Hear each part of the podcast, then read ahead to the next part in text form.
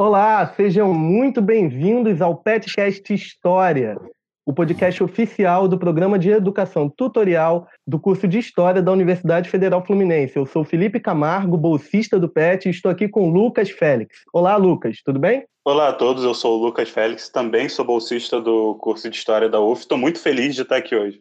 É isso aí, vamos lá. Bom, nos últimos dois anos, desde 2018, para ser mais exato, a gente tem realizado no PET o Cinepet Carnaval no mês de maio, trazendo desfiles das escolas de samba que falam sobre questões sociais importantes, questões políticas importantes para o debate público na universidade. Para a gente assistir junto com alguns dos realizadores deles e debater com o pessoal sobre o desfile em questão. A gente faz isso pensando muito que o carnaval sempre tem um lado social muito importante. O carnaval mostra muito sobre o Brasil, mostra muito sobre a nossa realidade. E, por exemplo, nesses últimos anos, a gente, em 2018, trouxe o desfile da Paraíso do Tuiuti, Meu Deus, Meu Deus, está extinta a escravidão, que falava sobre, questionava, na verdade, a abolição da escravidão e as mazelas sociais que acabaram decorrendo disso. No ano passado, em 2019, nós trouxemos o desfile da Estação Primeira de Mangueira, História para Ninar Gente Grande, que questionava a história oficial do Brasil e trazia um pouco da história não oficial, falando sobre o outro lado do país, a história popular, falando de heróis que não são contados nos livros oficiais, mas que estão na memória e que deveriam estar na memória popular.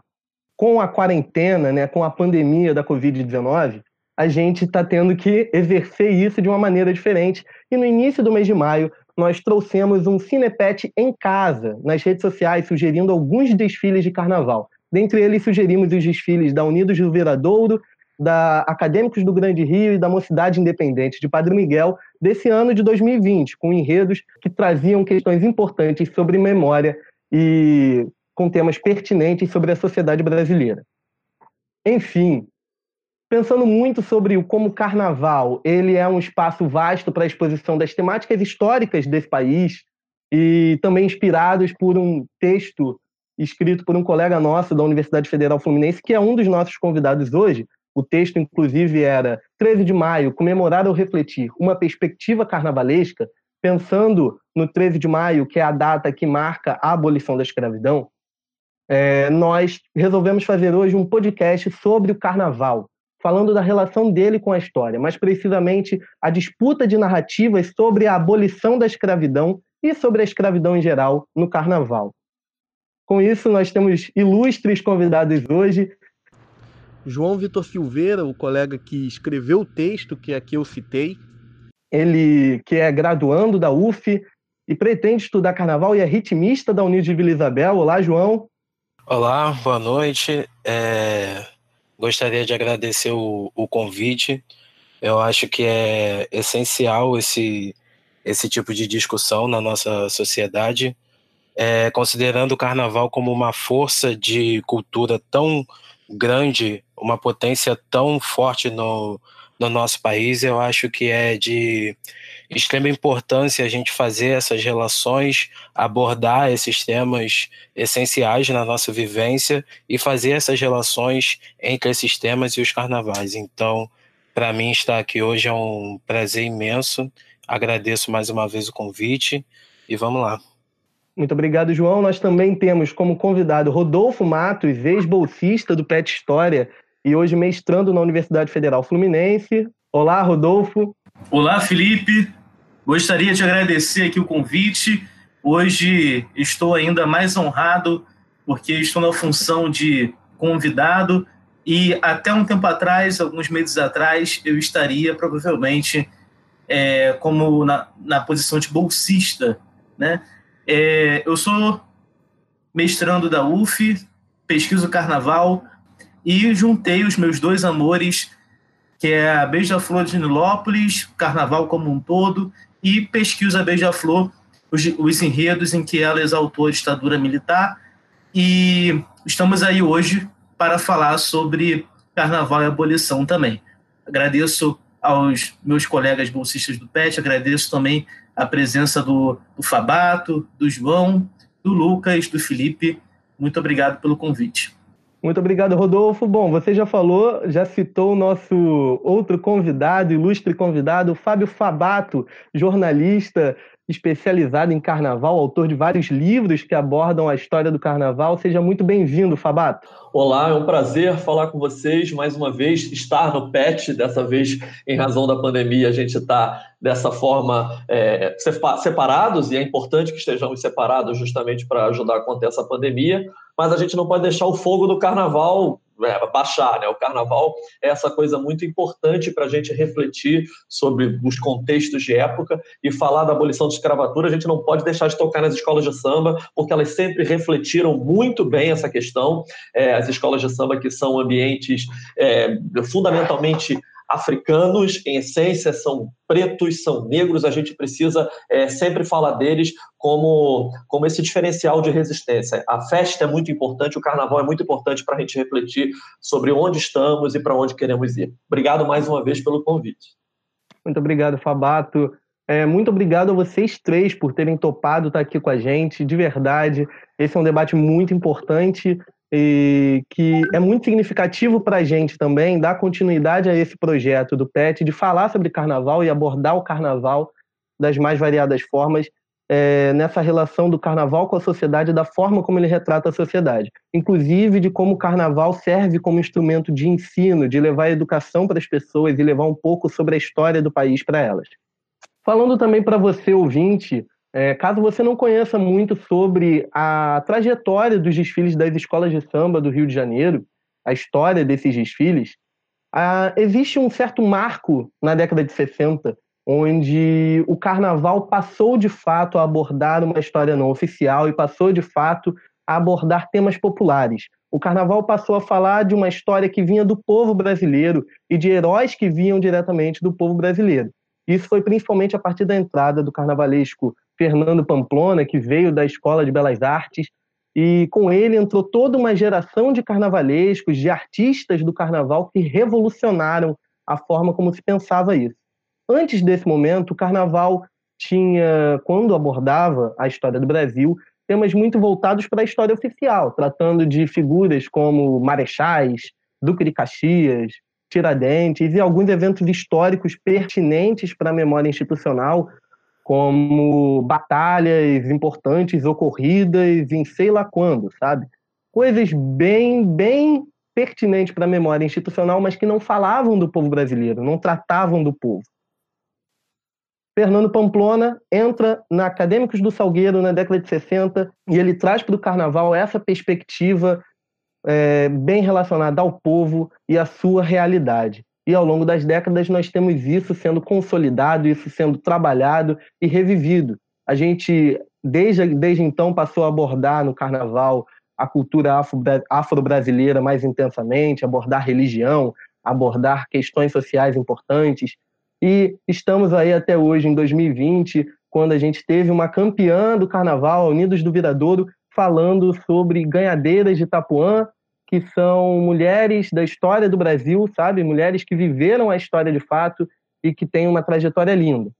Pensando em tudo isso, a gente começa esse debate já fazendo uma pergunta muito pertinente, que é para os nossos debatedores: como vocês encaram a importância da abordagem sobre a história afro-brasileira pelas, pelas escolas de samba e considerando essa diferença, esses distintos momentos, é, e considerando também o contexto atual em que a gente vive no país. E como vocês acham que isso foi é, consolidado? É, então, na minha visão, eu acho que ter esses temas das histórias é, africanas, dos afro-brasileiros, é, as histórias dos orixás, das, das religiões de matriz africana, é, sendo abordados no carnaval, é, existe uma importância não só de, para a, a feitura da, da festa, não só no sentido de trazer riqueza para a festa em si, mas a, a, o próprio carnaval ele serve como uma ferramenta de educação na, na nossa sociedade. Então, a gente ter esses temas sendo abordados na, no carnaval, na cultura popular, é, de amplo acesso à sociedade é, são formas de você alcançar é, todos esses espaços, todas essas pessoas com informações que talvez elas não teriam acesso de uma maneira diferente. É, quando a gente considera a educação brasileira, a gente tem um processo que por muitas vezes ele é excludente não só para as pessoas que estão tendo acesso à educação, mas também para as personalidades que estão sendo abordadas durante esse processo educacional. Então, a partir do carnaval, é uma possibilidade muito grande de você ter acesso a figuras que você talvez não conheceria pela, pelo método educacional padrão. É, figuras que não estariam acessíveis nessa educação padrão. É, quando a gente pensa no enredo, no desfile da Mangueira de 2019, a gente quando observa a história para Nenar Gente Grande e observa como é, a escola apresenta pontos da nossa educação que foram contadas de uma maneira, é, o que a gente tem no retrato oficial, e quando a gente coloca isso em conflito com as questões é, que não são trabalhadas nesse retrato oficial, o que está por trás das páginas, o que está sendo omitido de forma é, é, de forma proposital ao longo da, da nossa história. É, então a gente tem ali não só um processo que abrilhanta o espetáculo, mas a gente também tem ali um processo é, educacional na sociedade. Então eu acho que a importância desse marco é, com Fernando Pamplona, no Salgueiro, ele é, ele é essencial para a forma como a gente discute o carnaval, a forma como se faz o carnaval, mas pensando de, de maneira mais explícita. É, quando a gente para para pensar, por exemplo, é, em modos em questões mais é, intrínsecas ao carnaval, a gente percebe que o, o carnaval vem discutindo a, a, as africanidades desde sempre, porque é, os batuques das baterias eles são em sua essência carregados da africanidade. Então você tem as escolas ligadas aos seios é, mais não subalternos, mas mais marginalizados da, da sociedade.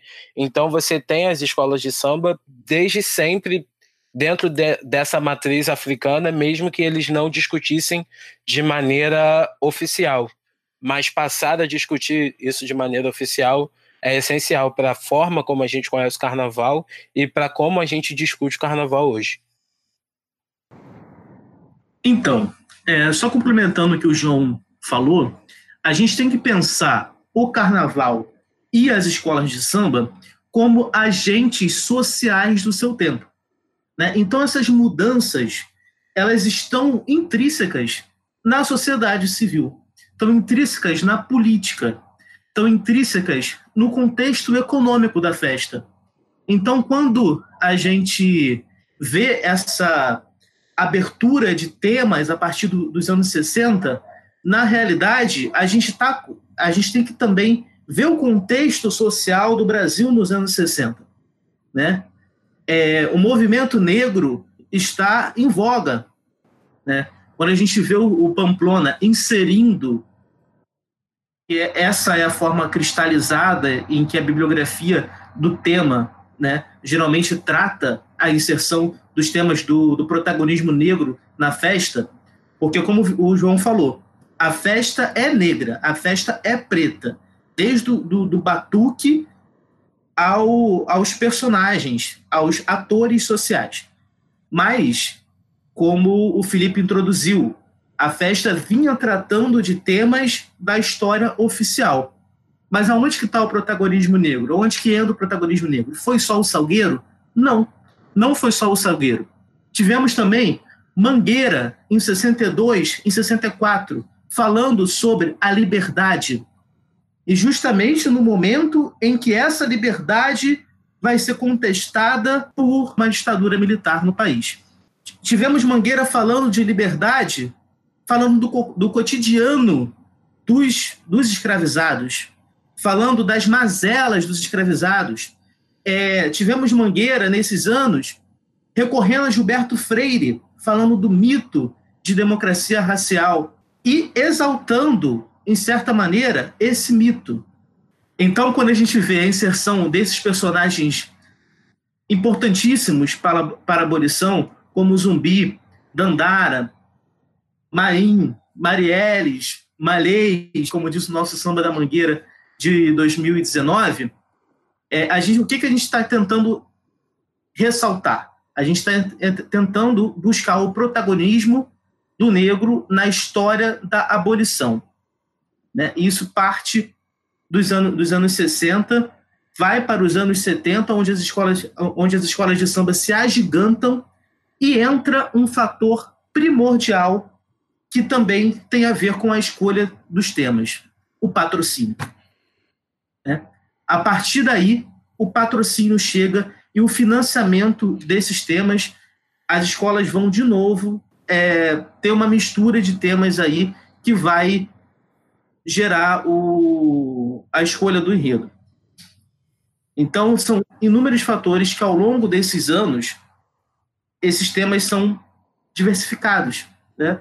Não é só o contexto social do país da, da, da época, mas também o contexto econômico, é, de como as escolas vão se financiar.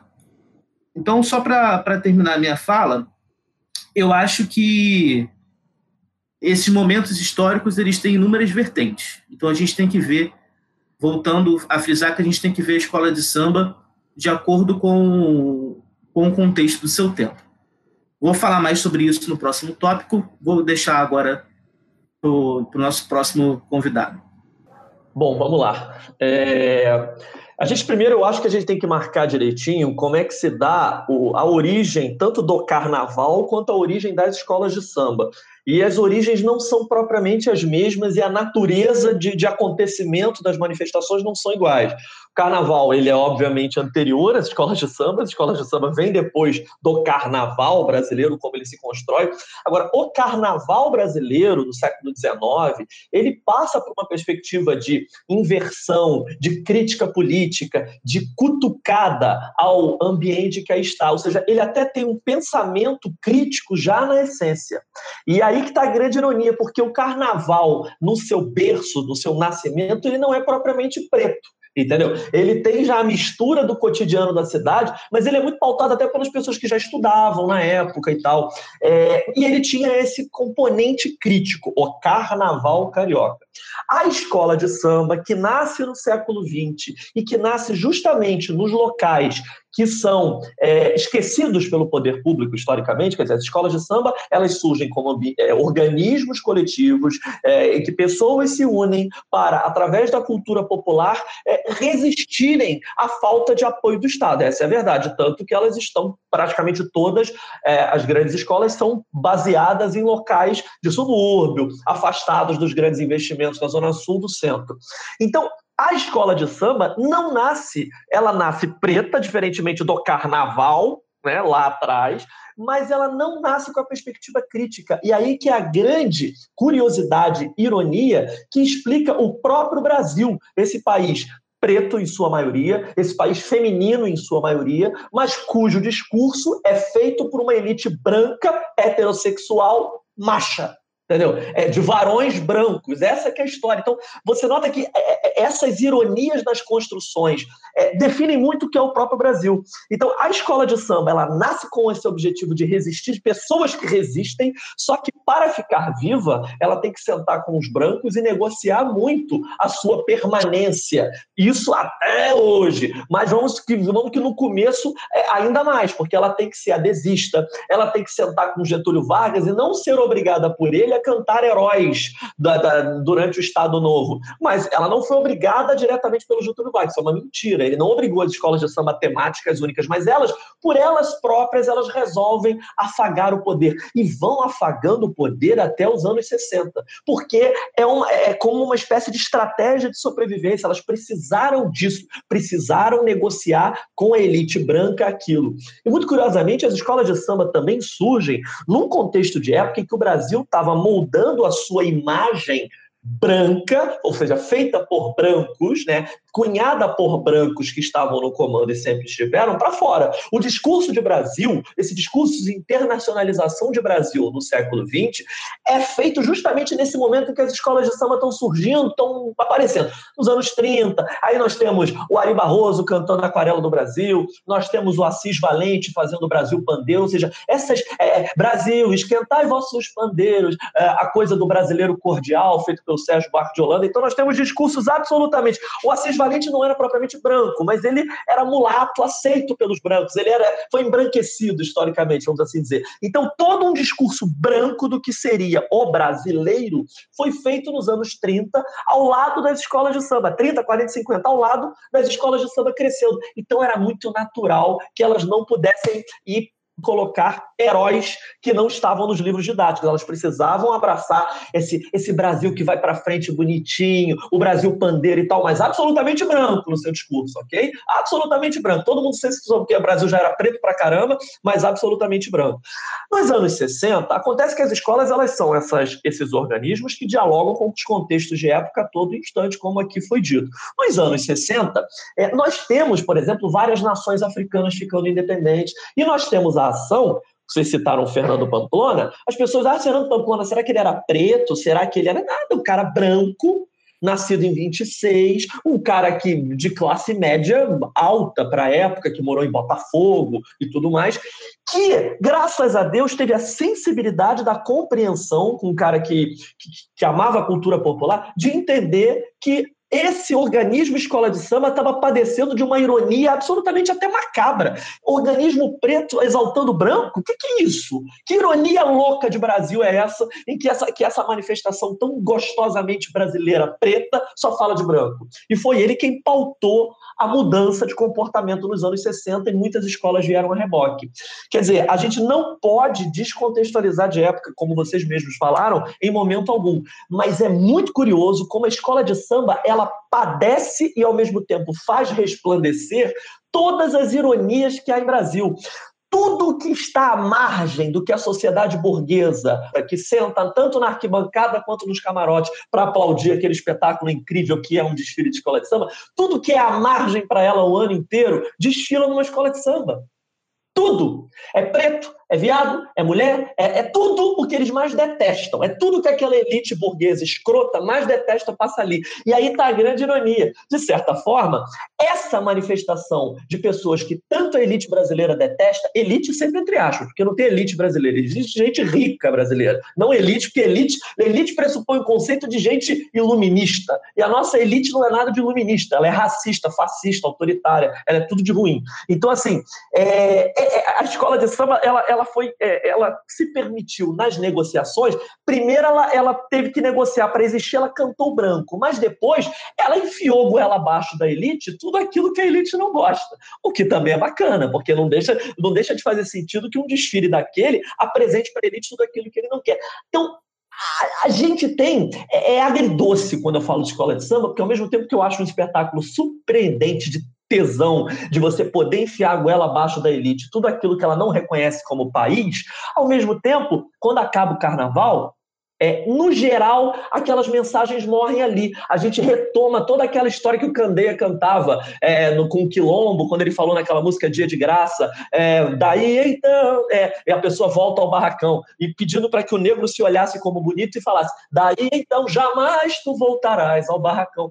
Então, a necessidade que eu acho é, a partir de agora, nós aplicarmos o que é fundamentalmente essa invasão, que é um desfile de escola de samba, porque é uma invasão, é uma ocupação, é a Elza Soares berrando, é o Joãozinho da Gomeia se espalhando, entendeu? São as ganhadeiras de Tapuã também se espalhando. É a necessidade que nós temos de fazer estes cantos ecoarem para além das quatro linhas, para além do, do, campo de futebol, que no caso é o sambódromo, entendeu? Então esse é o grande desafio. Agora, eu não tenho a menor dúvida de que a certeza, eu acredito nesses coletivos, acredito nas mensagens que eles estão dizendo. Agora, não se enganem com a escola de samba como é, num, num sistema de, de, de, comando. Escola de samba é adesista em seu comando. Escola de samba, no geral, é branca em seu comando, inclusive. Então, eles negociam a todo instante a sua sobrevivência com outros brancos. E, no geral, quem apoia apanha é quem está conduzindo a escola na avenida, que é o preto, que é o povo, entendeu? Então a gente não pode se enganar, é sempre, não existe uma,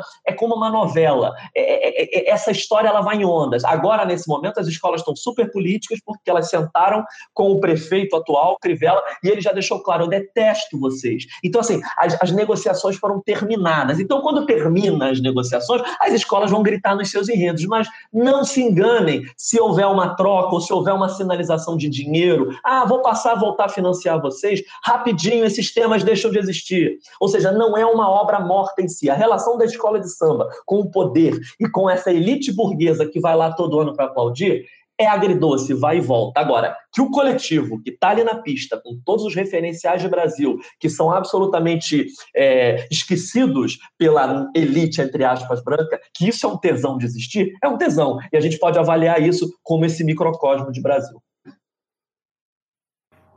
O Fabato trouxe essa questão muito interessante de como essa construção de uma cidadania é, ela vem de muito antes. Isso é interessante de retornar isso porque desde o século XIX, até mesmo quando se tinha debates sobre a abolição da escravidão, essa questão da cidadania surgia muito forte.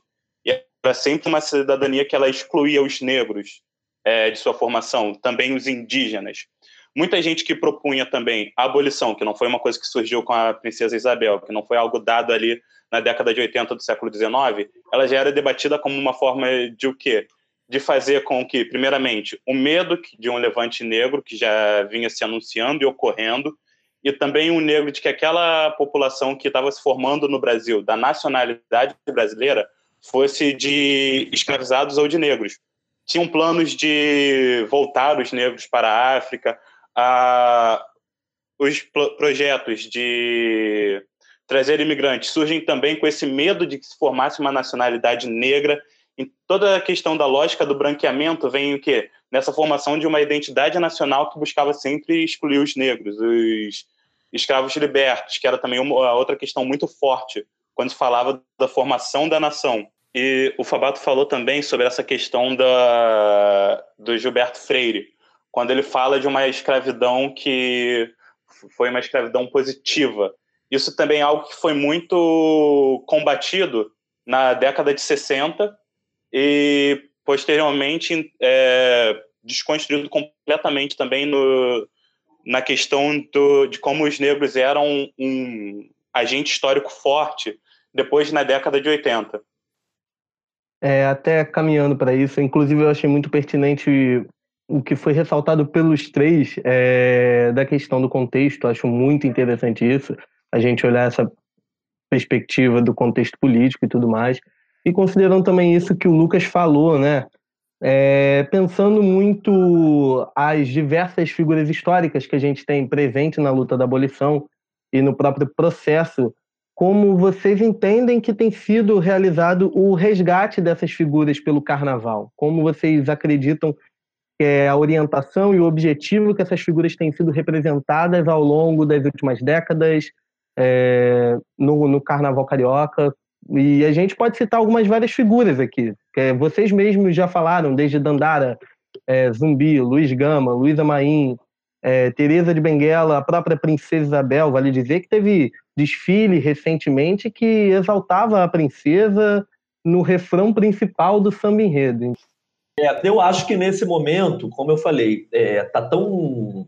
Enfim, eu acho que nós temos um neofascismo chocado nos últimos anos por N fatores, eu não vou entrar, não vou entrar em debate aqui agora. E as escolas de samba, como esses organismos que fundamentalmente se relacionam com os contextos de época, por vezes de forma adesista, não nos esqueçamos que as escolas de samba apoiaram a ditadura militar nos anos 70, isso não pode deixar de ser dito, porque é uma verdade, e talvez ela, o corpo das escolas nem soubesse que estava apoiando, entendeu? Fosse uma coisa, talvez o componente, os desfilantes não soubessem, não entendessem que estavam fazendo uma cagada, mas aquilo aconteceu. Nesse momento, como eu falei, é, acabaram-se as negociações. O poder público sentou com as escolas de samba e falou assim: eu não amo vocês, eu não quero vocês e eu estou cortando dinheiro. Quando chega nesse limite completo de, de negociação, assim, tá, estouraram os limites de negociação, é natural que você grite, você parta para o pau. E nesse sentido, como é, revisionismo do bem, certo, temático, foi muito bacana, porque as escolas de samba puderam trazer, jogar luz em personagens que os livros didáticos esquecem. O enredo da Mangueira de 19, que foi campeão, é um enredo fundamental. O enredo é um microcosmo de uma escola de samba. A história que não sai na foto, a história que a história não conta. Então, assim, não há coletivo mais apropriado e que tem feito isso melhor nos últimos tempos, e aí, que bom que elas existem, elas estão aí para isso mesmo, as escolas de samba, do que a escola de samba para resgatar essas figuras e para fazer valer as mensagens que os nossos jornais, representantes históricos de elite, sempre entre aspas as elites, não fazem, que as nossas televisões não fazem, que muitas vezes o, o, o discurso constituído de Brasil aceito como um discurso padrão do que seria uma opinião de opinião pública, não faz. Então, tá lá, tá lá a escola de samba, os coletivos marginais, feitos por marginais é, sob a ótica brasileira, da burguesia escrota brasileira, contando desses fatores, contando isso. Caramba, aquele enredo do Tuiuti que nós debatemos no PET tem dois anos, de 2018, é rigorosamente uma obra-prima, gente. É uma saga fantástica que prova por A mais B que a escravidão está totalmente conectada, né? A escravidão e o fim dela, com a questão dos direitos trabalhistas hoje, que as pessoas, às vezes, sem saber, não percebem que estão apoiando o fim de direitos trabalhistas e que estão dando um tiro no próprio pé. Então, a escola de samba também serve como decodificador, traz luz para as pessoas começarem a entender o quanto elas estão sendo surrupiadas historicamente, entendeu? Então, assim, o poder desses coletivos hoje é fundamental. E aí, só apenas eu insisto, não se enganem. Basta voltar o dinheiro, se vier um novo prefeito que acene com um milhão e meio para cada escola, elas novamente abandonarão isso e novamente nós teremos essa dinâmica de ondas que marca o processo temático delas. É assim mesmo, não vamos, nos, não vamos é, deixar de lado essa, essa característica e talvez seja essa a característica de longevidade das escolas de samba. O livro que eu escrevi com Simas, a nossa tese é essa. Por incrível que pareça, a longevidade das escolas de samba está fundamentalmente também na forma como elas têm que conversar com o poder. E de vez em quando elas vão tomar um chope com o ditador, vão tomar um chope com o branco desgraçado, que quer mais que aquilo dali tudo se dane. Mas é uma forma que ela tem de sobrevivência. Então, não nos esqueçamos de que é um bicho aderente, é um bicho que negocia. Agora, é um bicho apaixonante, porque tem saberes, os saberes mais gostosos dessa terra, tantas vezes esquecidos pelo discurso oficial. Fabato destacou uma coisa muito importante. A gente não pode falar de abolição sem falar do pós-abolição. Né? Esse pós-abolição que está marcado até os dias de hoje, que a gente chama de segunda escravidão. Né? Então, o que, que acontece? Quando a gente vê, lá em 2018, né, o Tuiuti chegando na avenida, a gente vê o presidente vampiro, a gente vê os manifestoches. E esse que é considerado um dos, um dos carnavais mais politizados de todos os tempos. Aí a gente, no ano seguinte, vê uma mangueira, em 2019, contando justamente a história que a história não conta. E um Brasil marcado por um bolsonarismo, por um neofascismo. E sem a questão do dinheiro, onde os agentes públicos simplesmente viram as costas para as escolas de samba e elas têm que se virar sozinhas. Só voltando uma questão. As escolas de samba são, dentro delas mesmo, dentro da sua composição, são um, um ecossistema de mais ou menos 5 mil pessoas envolvidas diretamente com aquela agremiação. Né? E como o Fabato destacou, a maioria dos dirigentes das escolas de samba são brancos. São brancos. Mas temos as costureiras, temos os aderecistas, temos outras figuras fundamentais nas escolas de samba.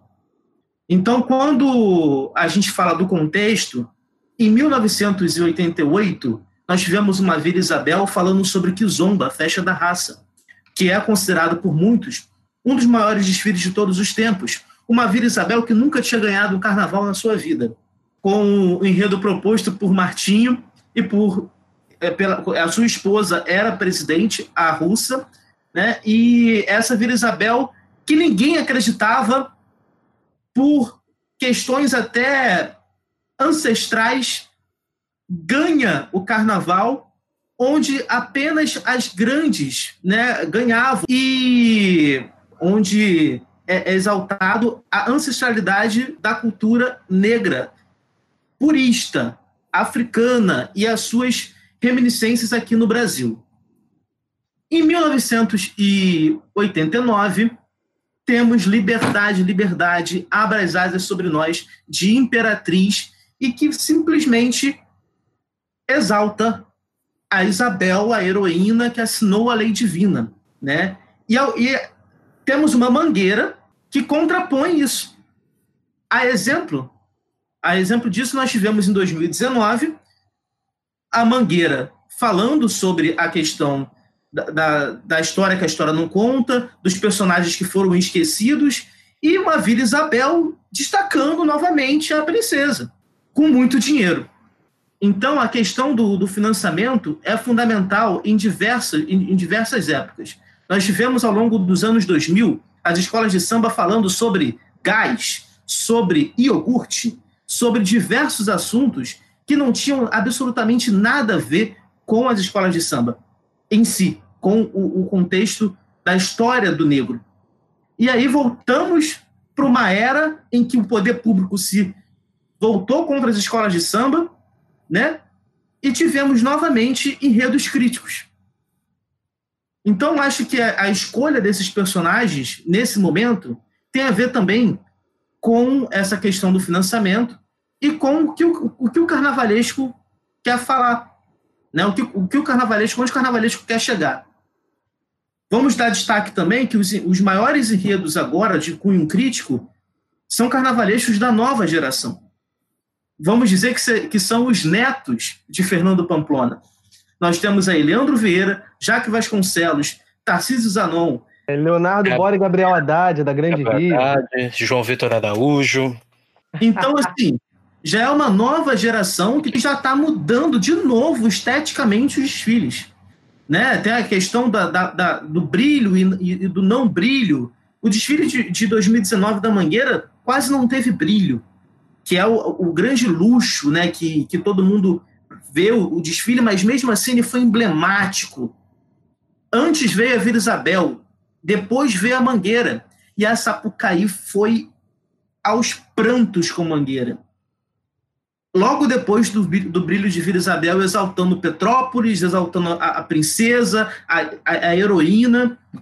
É a mesma Vila Isabel que lá em 1988 estava cantando a festa da raça. Então, acho que pode ter uma militância aí na, nas escolas de samba, verdadeira em alguns de seus componentes, mas também nós temos a questão do oportunismo mercadológico né? Então é isso que, que difere uma época da outra. É, temos também, só, só para mais um exemplo, nós tivemos a questão da, da vida né, da Elsa muito bem representada pela mocidade nesse corrente ano. E quem, quem, representou a vida da Elsa foi exatamente Jaque Vasconcelos, o mesmo de Tuiuti 2018 e que tivemos a sinopse muito bem escrita, muito bem elaborada por, pelo nosso querido convidado, Fábio Fabato. E aí tivemos críticas lá na mocidade dizendo assim: mas o Jaque Vasconcelos vai politizar o enredo da Elsa? Como não politizar a vida dessa mulher? Que é exatamente um exemplo de resistência quilombola até os dias de hoje, que sai da Vila Vintém, vai para o show business, quebra o palco de todos os sentidos e vira essa grande deusa que nós vemos hoje em dia. Então, é uma história de luta, é uma história política, é uma história marcada por resistência. Não tem como não politizar a vida dessa mulher. Então, acho, acredito que, de novo, reforça a tese de que as escolas de samba estão dentro do seu tempo. A gente vive num Brasil em que não se acredita mais na ciência, acreditar ciência até um tanto quanto ditocômico, né? Não se acredita no, na, na ciência. A gente produz ciência e tem método, tem, tem diálogo com os pares e tudo mais. Então vivemos num país onde a população não quer enxergar o óbvio. A população está simplesmente ignorando fatos, fatos históricos, e a história do negro no país está, tem até hoje que ser resistência. Até hoje tem dirigente de escola de samba que vai contar a vida de uma, de uma mulher preta, favelada e que não pode ser politizada. Como não vamos politizar isso? Como não vamos falar de racismo ao falar sobre Elza Soares? Como não vamos falar de racismo ao falar sobre Dandara, Zumbi, Luiz Gama, Luiz Amarim, Teresa de Benguela e vamos exaltar, continuar exaltando a princesa, né? Eu lembro muito bem que quando nós estávamos discutindo o enredo de 2018 do, do Tuiuti, teve uma senhora que levantou e fez uma pergunta para o Jaque. O Pabato deve lembrar, o João deve lembrar, o Felipe também. Ele, a, a, senhora simplesmente levantou da plateia e falou assim: Mas cadê a princesa? Onde estava a princesa no desfile? E o Jaque perguntou, o Jaque falou assim: Mas é justamente, ela não era para ela estar. Tá. Quem era para estar tá no desfile eram os pretos velhos era o quilombo, era a resistência. Não é isso. É muito interessante essa fala do Rodolfo, principalmente quando a gente relaciona contexto, financiamento, dinheiro e a gente pensa nesses enredos. Acho muito pertinente quando, é, na, nas falas de Rodolfo e Fabato, a gente reconhecer quando o artista tem liberdade para produzir aquele carnaval e desempenhar o carnaval que seja crítico e que aborde essas figuras. E muitas vezes a falta do financiamento mais robusto, né, acaba dando liberdade para que haja uma criatividade voltada para isso, para essa abordagem mais crítica, não só crítica ao poder público, mas crítica à sociedade em geral e à construção que ela teve, e retomar essas figuras. É muito importante quando a gente olha para um Kizomba, Festa da Raça, que inclusive é reconhecido como um desfile que não tinha luxo, mas foi um desfile tão avassalador no que ele cantava e no que ele trazia, que foi impossível dele não ganhar o carnaval.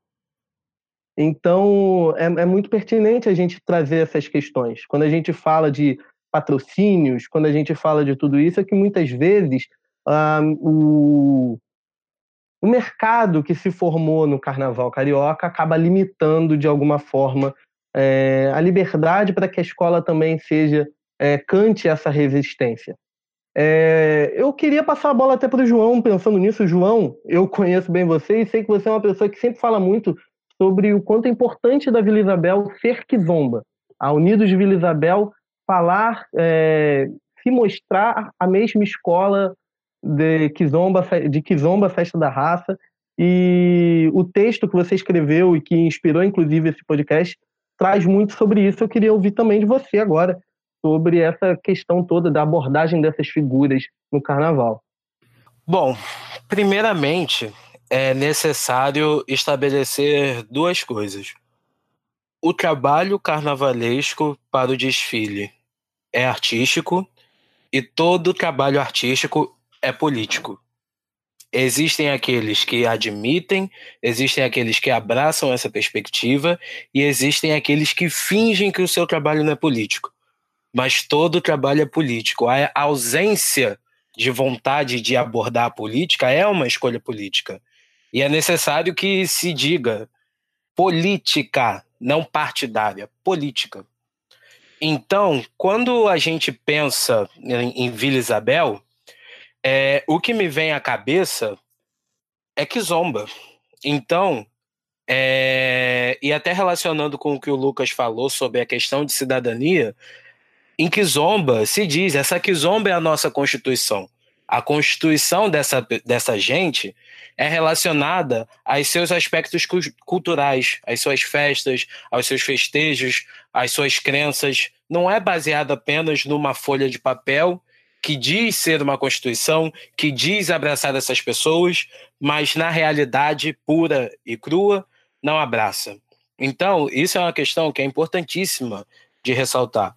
E Kizomba é a grande manifestação é, quando se pensa em Vila Isabel, mas Vila Isabel fez um, um triênio de desfiles é, impressionante, começando com Kizomba em 1988. Em 1989, ela vem com Direito a Direito, falando sobre é, as questões de, de direito, acesso aos direitos civis, acesso aos direitos humanos. E em 1990, ela vem com Se Esta Terra Fosse Minha. Ela fala sobre a questão é, indígena, a questão das terras. Então, a Vila Isabel, ela é uma escola que ela trata dessas questões. Quando você traz mais é, para a nossa época atual, você tem a Vila Isabel falando sobre Angola em 2012, você tem a Vila Isabel falando sobre Miguel Arraes em 2016, você tem a Vila Isabel falando sobre as relações entre o som e a cor, a religiosidade em 2017. Então é necessário se ressaltar que essas escolhas elas são políticas porque quando a gente tem a Vila Isabel em 2019 exaltando a figura de Princesa Isabel, isso não é uma coincidência, isso não é um, um apenas um apuro artístico, isso é uma escolha política. Mesmo que o carnavalesco é, prefira dizer que não é, que ele não se envolve com política. Inclusive, relacionando com a questão que o Rodolfo trouxe, é, quando a gente tem o enredo sobre Elza Soares e as pessoas se preocupam em não politizar esse enredo, isso já está errado. Então, eu, particularmente, me preocupo em como a gente vai ter, seja em 2021 ou quando o próximo carnaval ocorrer, me preocupa que a gente vai ter um enredo falando sobre Martinho da Vila em Vila Isabel sob a batuta de um artista que não aborda a política, que despolitiza os seus enredos. Isso me preocupa. Mas é uma questão que a gente pode deixar para outra oportunidade. Acho que eu precisava falar disso, dessa questão em relação à política. Acho que podemos passar para a próxima. Lucas, é com você. Eu queria antes fazer também uma intervenção, porque nesses últimos anos é, tem ocorrido um revisionismo muito grande é, quanto a figuras, como por exemplo o Zumbi, que hoje em dia tentam é, fazer dele também uma figura sem discussões políticas. Há muito também mitos que são feitos e reforçados por publicações de pessoas que se pretendem abordar a história de um novo jeito ou fazer uma história não sem viés político ideológico, que na minha opinião é um absurdo. E isso é feito é, de uma forma não criteriosa e muitas vezes também trazendo mentiras sobre as figuras como que são é, de grande importância como zumbi tentam também meio que trazer novos heróis é, esquecendo de feitos dele como por exemplo o Luiz Gama que há algum tempo atrás estava vendo textos na internet que falava do Luiz Gama como um herói que não apelava para extremismos é um cara que falava que tipo se é, quando em uma fuga um negro matava o senhor dele, era uma forma de legítima defesa e tentam fazer dele uma figura que não teve quase que um viés mais extremo. Ele foi afastado de círculos abolicionistas liberais, porque ele não queria negociações ou, ou formas de transição para o fim da escravidão. E isso eu acho que a gente perde muito, até porque alguns intelectuais da atualidade, eles querendo fazer fazendo uma, novas formas de abordagem, eles acabam é, também reproduzindo estruturas que são feitas. É, grandes sociólogos da Escola Paulista, quando eles iam abordar a transição da escravidão ou pós é, ou pós-abolição, eles acabavam tirando essa agência histórica dos negros, que aí sempre foi apagada por um projeto, mas que é muito importante. É, e também como eu acho que foi o Rodolfo, depois o João falou dessa questão é, da prática cultural ser uma forma de resistência, isso tem sido também resgatado é, em obras como do Robert Lane, do Sidney Chalub, que às vezes a simples forma deles, ali em seus pequenos cosmos, manterem viva tradições, é, formas de associações ou laços familiares, que também era algo que muita gente negava aos negros e escravos, é uma forma também deles exercerem uma agência histórica. E agora, já nos encaminhando aqui para a conclusão, pensando em figuras que nós abordamos e em como foram abordadas vários temas que nós fizemos, quais são as disputas que elas estão envolvidas ali é, na representação da história da escravidão e da abolição e como é feita essa disputa e essas representações? E sintam-se livres também para ir para fazer uma conclusão mesmo, é, juntar tudo que a gente debateu aqui na fala de vocês agora. Vamos lá. É, nós temos que pensar também que toda disputa de narrativa é, na verdade, uma disputa também política, né? Também está inserida nesse, nesse contexto ideológico, é político, é econômico, é social.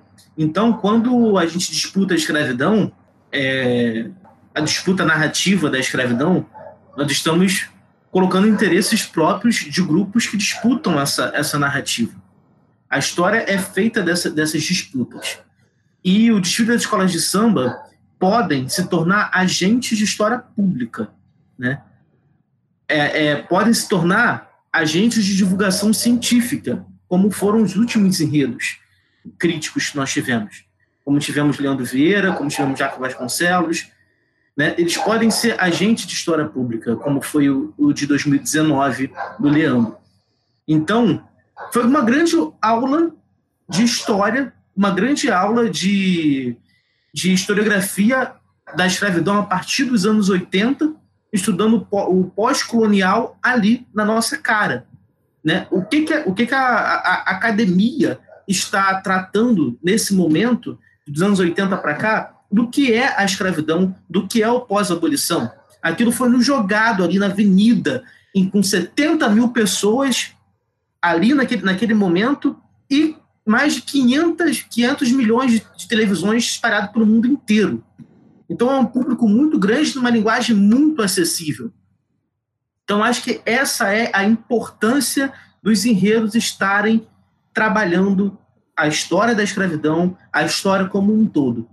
Então a gente vê um, um, o último carro de 2019 falando de ditadura assassina, temos o, o, o, monumento das bandeiras e um dos carros pichados com, com, assassinos. Né? Então, temos ali uma, uma, uma posição, sim, uma posição política, sim, mas a omissão também é a posição política. A, a omissão desse, desses fatos também é a posição política. Então, eu vejo essa, essa, essas disputas de narrativas né, de acordo com aquilo que o cara quer, quer se posicionar, que o dirigente da escola de samba quer se posicionar, o interesse dele naquele, naquele determinado enredo. Por que, que a Porto da Pedra falou de iogurte? E por que, que Mangueira, em 2019, teve que explicar que tivemos resistência indígena, que tivemos resistência preta? Leandro Vieira tem uma resposta para isso nada mais, nada menos que o enredo foi inspirado né, para combater de uma forma carnavalesca o Escola Sem Partido. Ele, Leandro fala em um determinado momento, em alguma entrevista, no, até mesmo no, no, no, Instagram dele, que depois que ele viu o projeto Escola Sem Partido, ele falou: tem que fazer alguma coisa. E está aí a importância do artista.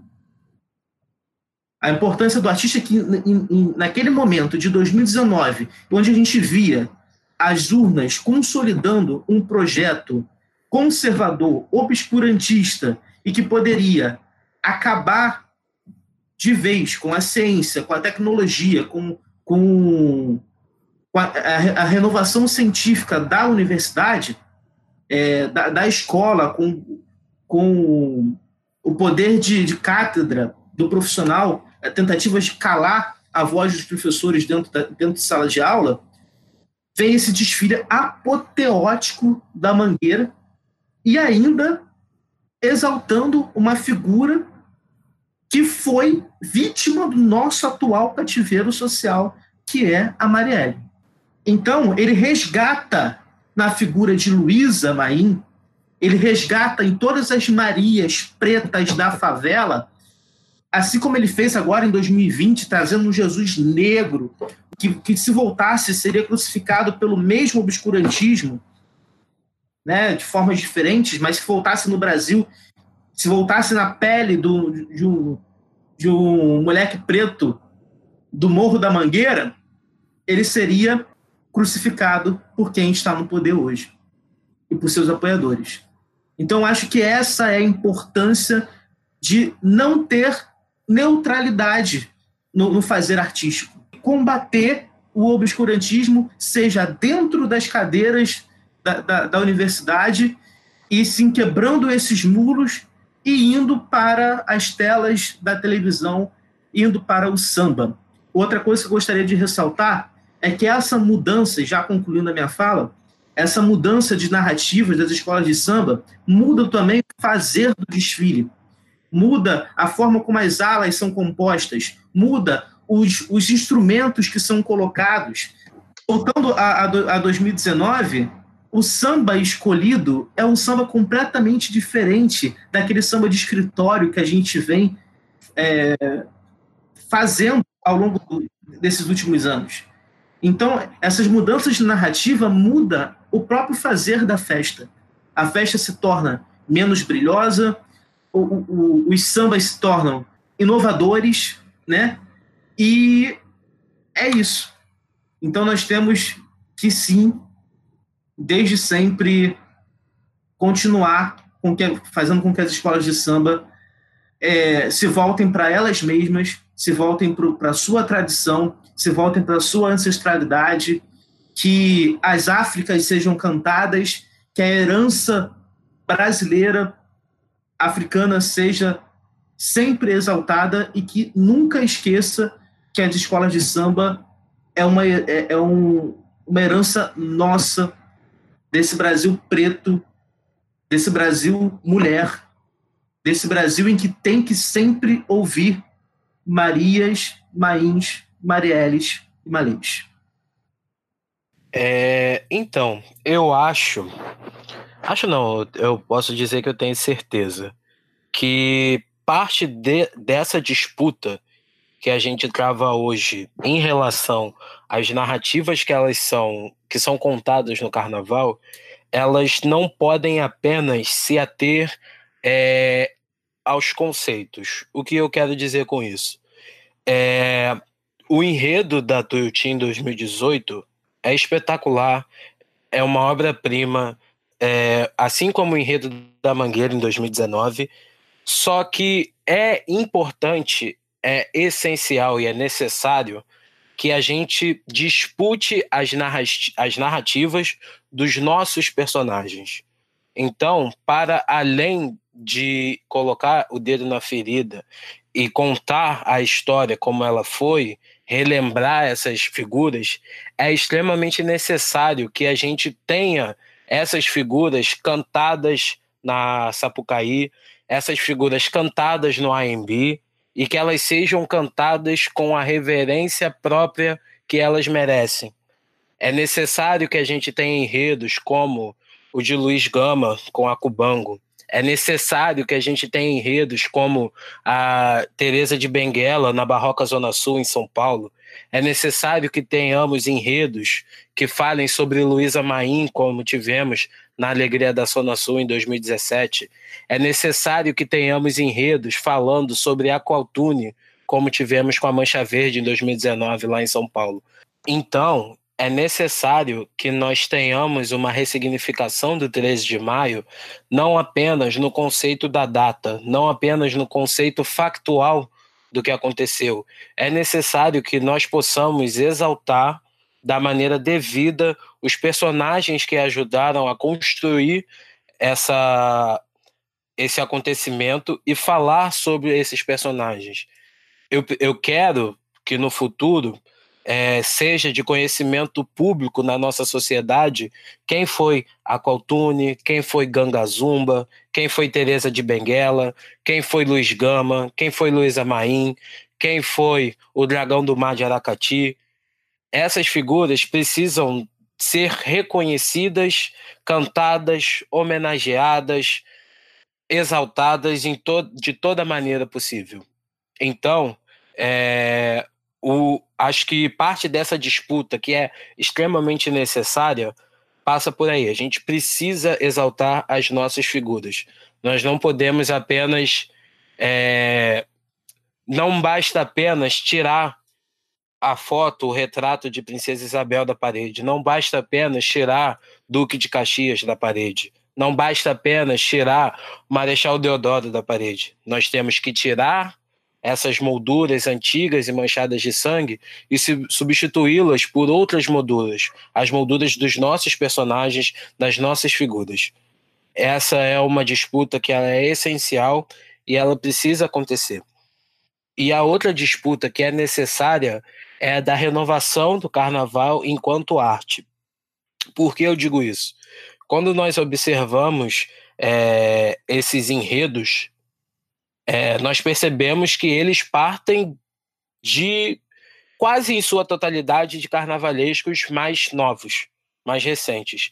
Então a gente precisa entender que a renovação ela é necessária não apenas quanto às personalidades, mas também a renovação de pensamento, de conceitos.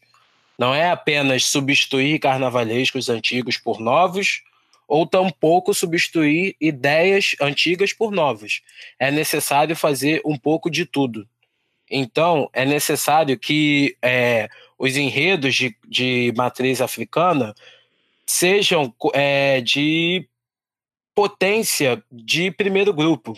É, a gente não pode continuar na, na, na, toada de que as figuras negras, os orixás, eles sejam, é, entre aspas, material de grupo de acesso para baixo. Eles precisam ser cantados, homenageados, exaltados no grupo especial.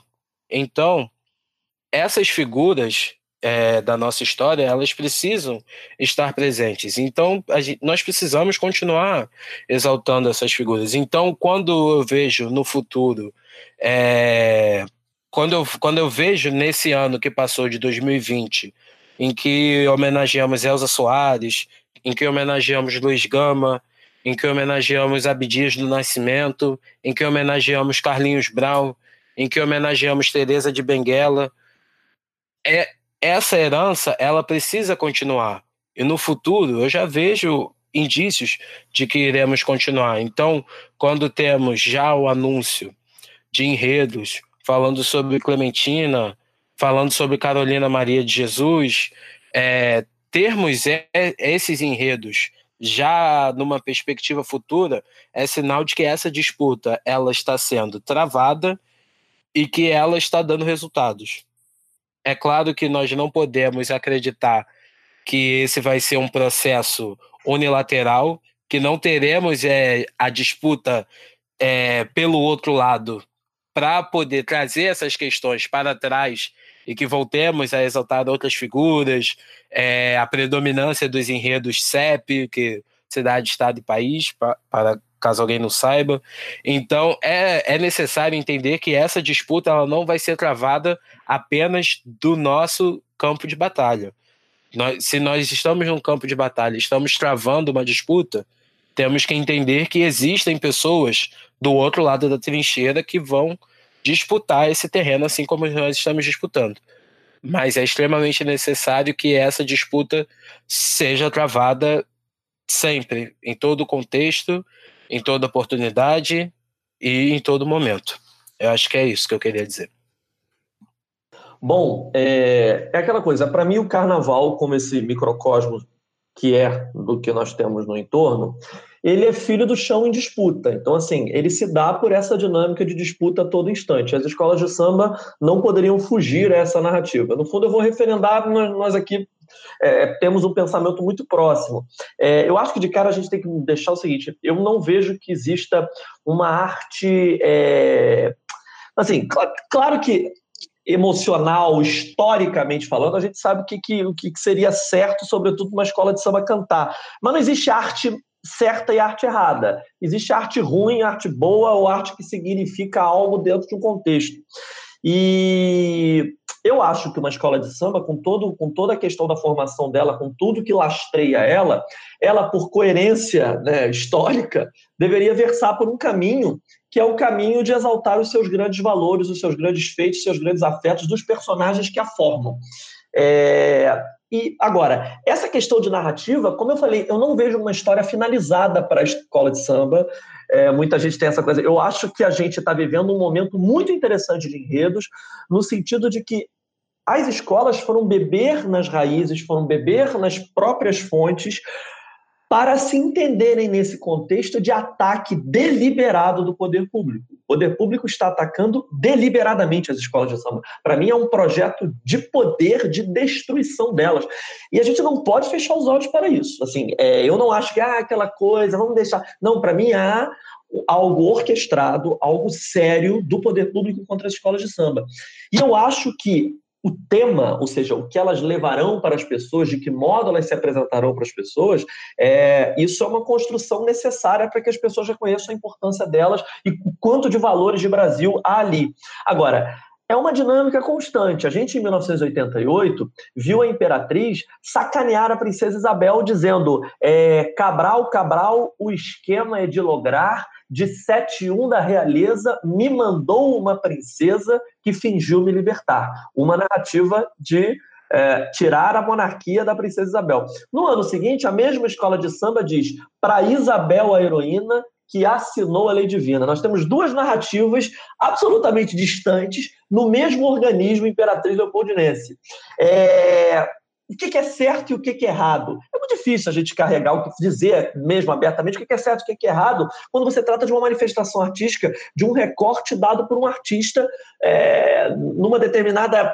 dentro de um contexto de enredo que ele criou. Óbvio que nós sabemos dos processos históricos que levam à abolição da escravatura. Nós sabemos o quanto a princesa Isabel, por mais que ela tenha o protagonismo nos livros didáticos, a gente sabe a quantidade de protagonistas de cor preta que tem ali na história e também protagonistas de cor branca que estavam, abolicionistas e tal, que estavam juntos. Quer dizer, é muito mais processual do que propriamente na mão da Isabel, a heroína, que assinou a lei divina. O samba é lindo, mas o samba tem o, o, a visão oficial mais branca, mais branca impossível possível, né? Mas é, é, as escolas de samba lidam com esse conflito de narrativa o tempo todo e essas narrativas estarão sempre na avenida. O que eu acho que cabe é a gente cada vez mais trazer os saberes das escolas de samba, por exemplo, para a educação formal, para a educação para os colégios e tentar mostrar que, caramba, é, se você traz em si, ou seja, decodificar para as pessoas uma bateria que toca para orixá, você não pode sonegar os seus valores historicamente com temáticas que não vão, que vão se chocar com toda a coerência do que é esse organismo. Entendeu? A gente precisa contar para as pessoas que a bateria da mangueira toca para olhar.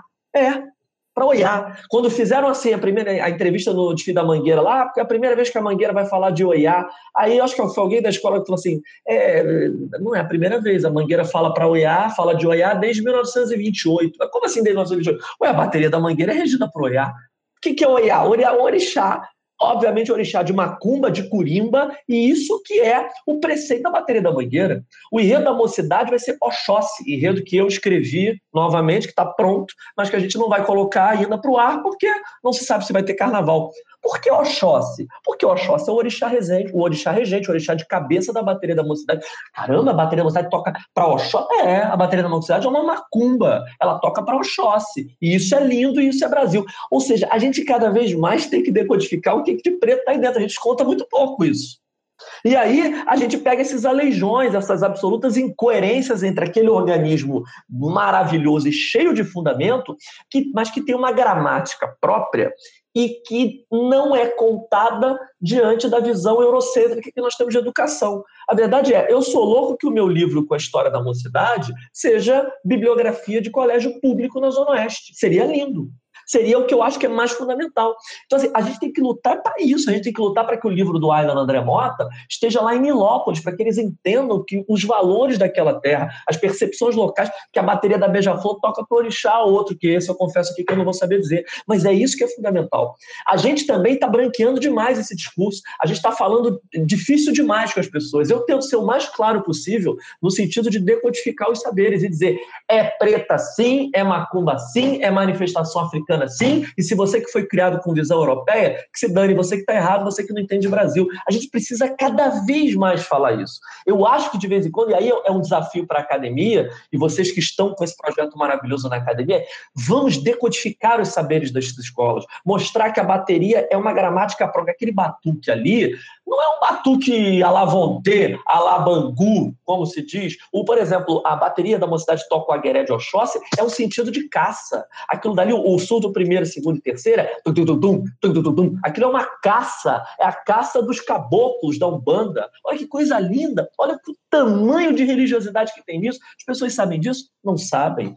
As escolas não souberam contar, e nós que debatemos carnaval ainda não sabemos contar para as pessoas tanta gramática própria para essa galera que é ensinada como nós fomos, de que a Europa é o centro de tudo. É o centro de tudo pelo que estavam contando, mas aqui já tinha gente, muito antes, que foi dizimada, entendeu? Então, é fundamental que é, investiguemos cada vez mais esse coletivo, escola de samba, e os apresentemos com os seus valores. E aí, na hora da disputa das narrativas, acredite, a narrativa, não a certa, eu vou, vou tirar o termo certo, apesar de sabermos que é certo, mas assim, a narrativa coerente com a história das escolas de samba, ela vai pular. Eu acho que é esse que é o nosso desafio fundamental. Lucas, você tem algum comentário também? Eu acho que é muito interessante que a gente vê isso sempre que a gente vê algum desfile, ou, ou samba no geral, que a gente na academia, a gente tem até um bordão que é de tentar fazer o nosso conhecimento extravasar os muros da universidade. E o samba, os desfiles, eles fazem isso de uma forma extremamente acessível, de uma forma extremamente bela e para milhões de pessoas. Então, é fantástico esse potencial informativo e educacional que o samba e os desfiles têm. Perfeito. Eu queria muito agradecer a presença de vocês três convidados, três amantes do carnaval. É muito bom ouvir vocês falando sobre isso, muito legal mesmo. A gente aprende junto nessa conversa, por exemplo, aprendi agora sobre o toque das baterias da Mangueira e da Mocidade, fiquei maravilhado com a informação. E de verdade, agradeço, agradeço muito a presença de vocês aqui, ter participado disso com a gente. E o meu comentário final é mais uma vez sobre esse projeto. Eu falo mais uma vez porque nos episódios anteriores eu sempre faço esse comentário. Esse projeto do podcast, ele busca trazer de certa forma, isso que o Lucas mencionou, de como levar a história, como a gente falar sobre isso para o público aberto.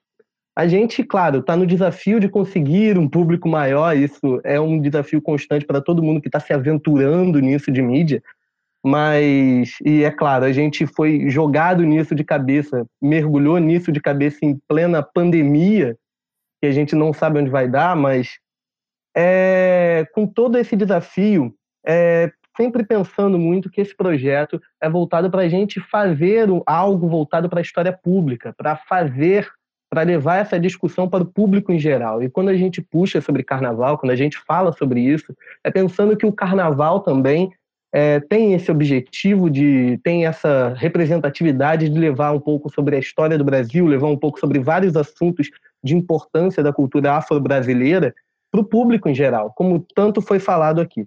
Então, é muito significativo para a gente é, tocar esse projeto do podcast em frente e trazer esse tema do carnaval mais uma vez, o PET trazendo esse tema para ser debatido aqui.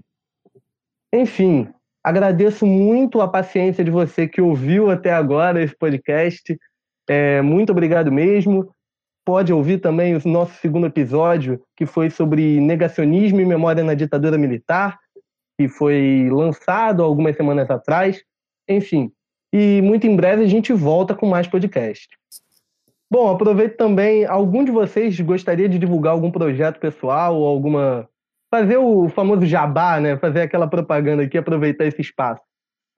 Posso falar dos livros, então? Vou falar dos livros. Beleza. Vou não, falar então dos livros da família do Carnaval, que são quatro livros é, que, que, colocam algumas escolas dentro de uma família. É, são pequenas biografias em crônicas das escolas de samba. As Três Irmãs, Mocidade, Beija-Flor e Imperatriz, foi o primeiro da série. Depois As Titias da Folia, é, Estácio de Sá, Viradouro, Unidos da Tijuca e, meu Deus, agora eu vou esquecer uma, e Vila Isabel, como que eu vou esquecer a escola do meu querido João? É, são As Titias da Folia É, depois foram as primas sapecas, União da Ilha, Caprichosos e São Clemente. E, por fim, as matriarcas da Avenida, Mangueira, Salgueiro, Portela e Império Serrano. Além disso, eu e o Luiz Antônio Simas temos um livro sobre enredo que eu acho que colore tudo que nós tratamos aqui, que é o Para Tudo Começar na quinta-feira, o Enredo dos Enredos, o livro que saiu pela Mórula, ele está disponível nas livrarias e tal, tem formato em book, tanto a família do carnaval quanto esse, e a gente conta, a gente faz uma investigação do porquê de, das linhas temáticas das escolas de samba terem se desenvolvido em diferentes aspectos dos anos 30 até hoje. E toca muito isso, a relação com os diferentes contextos de época. E nessa pandemia, eu e João Gustavo Melo estamos fazendo um podcast sobre carnaval. A gente tem debatido cada ano. Assim, a gente já debateu 89, 93, agora vamos debater 88 no Instagram. O meu é o arroba Fábio Fabato e o dele, Guga Melo 22. Outro pesquisador também em redista, João Gustavo Melo. Então, toda sexta-feira, depois do Jornal Nacional, depois que o Bonner dá uma boa noite, a gente entra. Toda sexta-feira. Obrigado. Vamos lá, João, você tem alguma coisa também? É, primeiramente, agradecer a, a oportunidade de estar aqui. É, agradecer ao Pet, na pessoa do Felipe, pelo convite. Agradecer ao Rodolfo e ao Fabato pelo maravilhoso debate que a gente teve. É, como o Felipe tinha citado anteriormente é, sobre um texto que eu fiz é, que tinha inspirado é, esse podcast, então gostaria é, que quem ainda não, não leu desse uma lida, que é o 13 de maio, é, refletir ou comemorar. Uma perspectiva carnavalesca, um, um texto que eu publiquei no site Vivendo a História, numa parceria. E eu também tenho o arroba Pensando a Folia, que é onde eu fiz, é onde eu publiquei meus outros textos. Então é arroba Pensando a Folia, tanto no Instagram quanto no Twitter. E é isso, agradecer mais uma vez e acho que. Ah, importante lembrar é que no carnaval as experiências das escolas de samba elas são essenciais para a nossa formação, mas os blocos carnavalescos também são de suma importância. Então vou fazer aqui o jabá para o bloco que eu participo, o Botando na Bureta. Então, é, você que for do Rio estiver escutando isso aqui, é, nós desfilamos todo sábado anterior ao carnaval, seja o carnaval quando for, né? Então, se você quiser conhecer mais, arroba Butano na Bureta no Instagram e no Twitter também. Obrigado. Rodolfo, você tem algo a comentar também? Bom, eu tenho inúmeros projetos que ainda não saíram do papel. Eu desejo inclusive com essa pessoa que está apresentando o PET. Eu, o, né? Felipe Camargo aqui.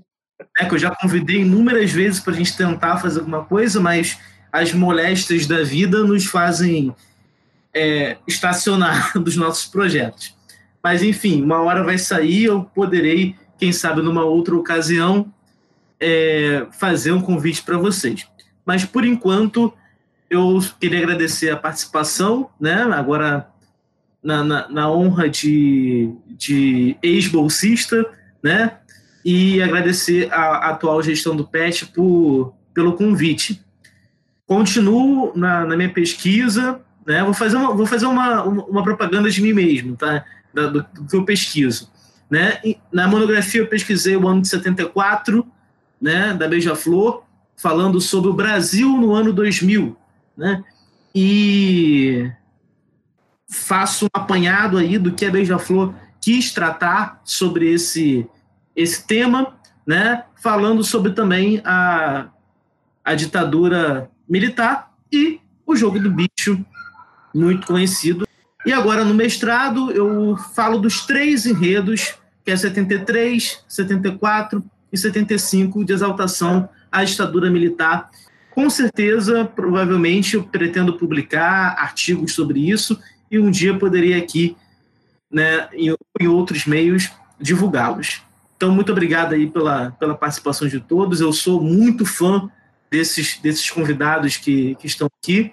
Sou fãzaço do Fabato, acompanho, tento acompanhar ele nas suas publicações. Sou fãzaço do João, que é meu colega de, de universidade, colega do samba. Fã de Felipe, fã de Lucas, de Giovana, de todo, todo mundo no PET. Muito obrigado. Lucas, você torce para alguma escola? Então, eu sou novo em acompanhar o carnaval. Eu comecei nesses últimos anos. E eu tô começando a gostar assim, bastante da Mangueira. Mangueirense, olha só. A gente tem, ó, João, João até comemorou aqui na nossa gravação, porque eu vou comentar, eu sei, acho que eu sei para qual cada um torce aqui, então eu só ia comentar também para o ouvinte, como uma, uma, curiosidade, o Fábio Fabato é torcedor ilustre da Mocidade Independente de Padre Miguel, inclusive escreve enredos para a Mocidade. É, eu também sou torcedor da Mocidade Independente de Padre Miguel. Temos Felipe, dois independentes não sabia, aqui. Felipe, não sabia dessa, ó, gostei, gostei. É, sou criado próximo. Mas... Era mangueirense. Eu, eu, tenho, gosto, gosto muito da, da Mangueira, da Portela também, mas a mocidade é a escola do coração. O João, que é ritmista da Vila Isabel, é mangueirense, é torcedor da Estação Primeira, né, João? Isso, ainda, ainda que ritmista de Vila Isabel e de Alegria da Zona Sul, sou mangueirense. E o Rodolfo falou tanto da Beija-Flor de Nilópolis, vê ele que é torcedor da Beija-Flor de Nilópolis. Só queria deixar um adendo. Nós que somos sambistas, em essência, a gente tem a nossa escola de coração, mas a gente é do samba, né? Então, a gente também é, tocando em outra escola, está falando sobre determinada, determinada outra escola. Então, a gente é do mundo do samba, que o, o termo co-irmã né, nunca foi tão, tão bem estabelecido para esse grupo que faz esse podcast hoje. Nesse caso é uma promiscuidade maravilhosa. Todo mundo se adora, todo mundo frequenta uns aos outros, é uma festa. É isso aí. Bom, gente, esse podcast vai ficando por aqui. Ele teve produção de Giovanna Vermelinger e Guilherme Garnier. É, o roteiro foi produzido por mim, Felipe Camargo, Lucas Félix, que esteve aqui com a gente, e por Guilherme Garnier. E a edição por mim, Felipe Camargo, e por Guilherme Garnier. E antes de acabar esse podcast, você fica com um trecho do samba da Paraíso do Tuiuti de 2018. Meu Deus, meu Deus, está extinta a escravidão? É isso. Até a próxima!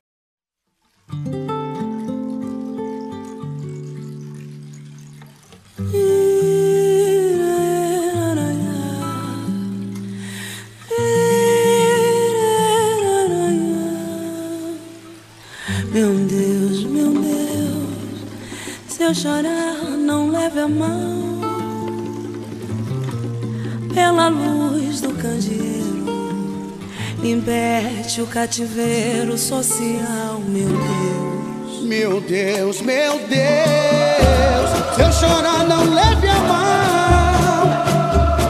Pela luz do candeeiro, liberte o cativeiro social. Não sou escravo senhor, meu paraíso.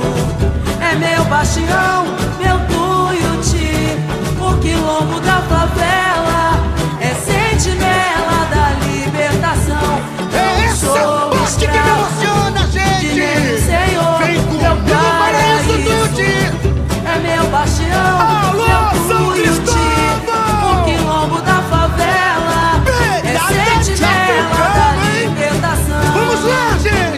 Irmão de olho claro da Guiné, qual será o seu valor? Pobre chico de mercado.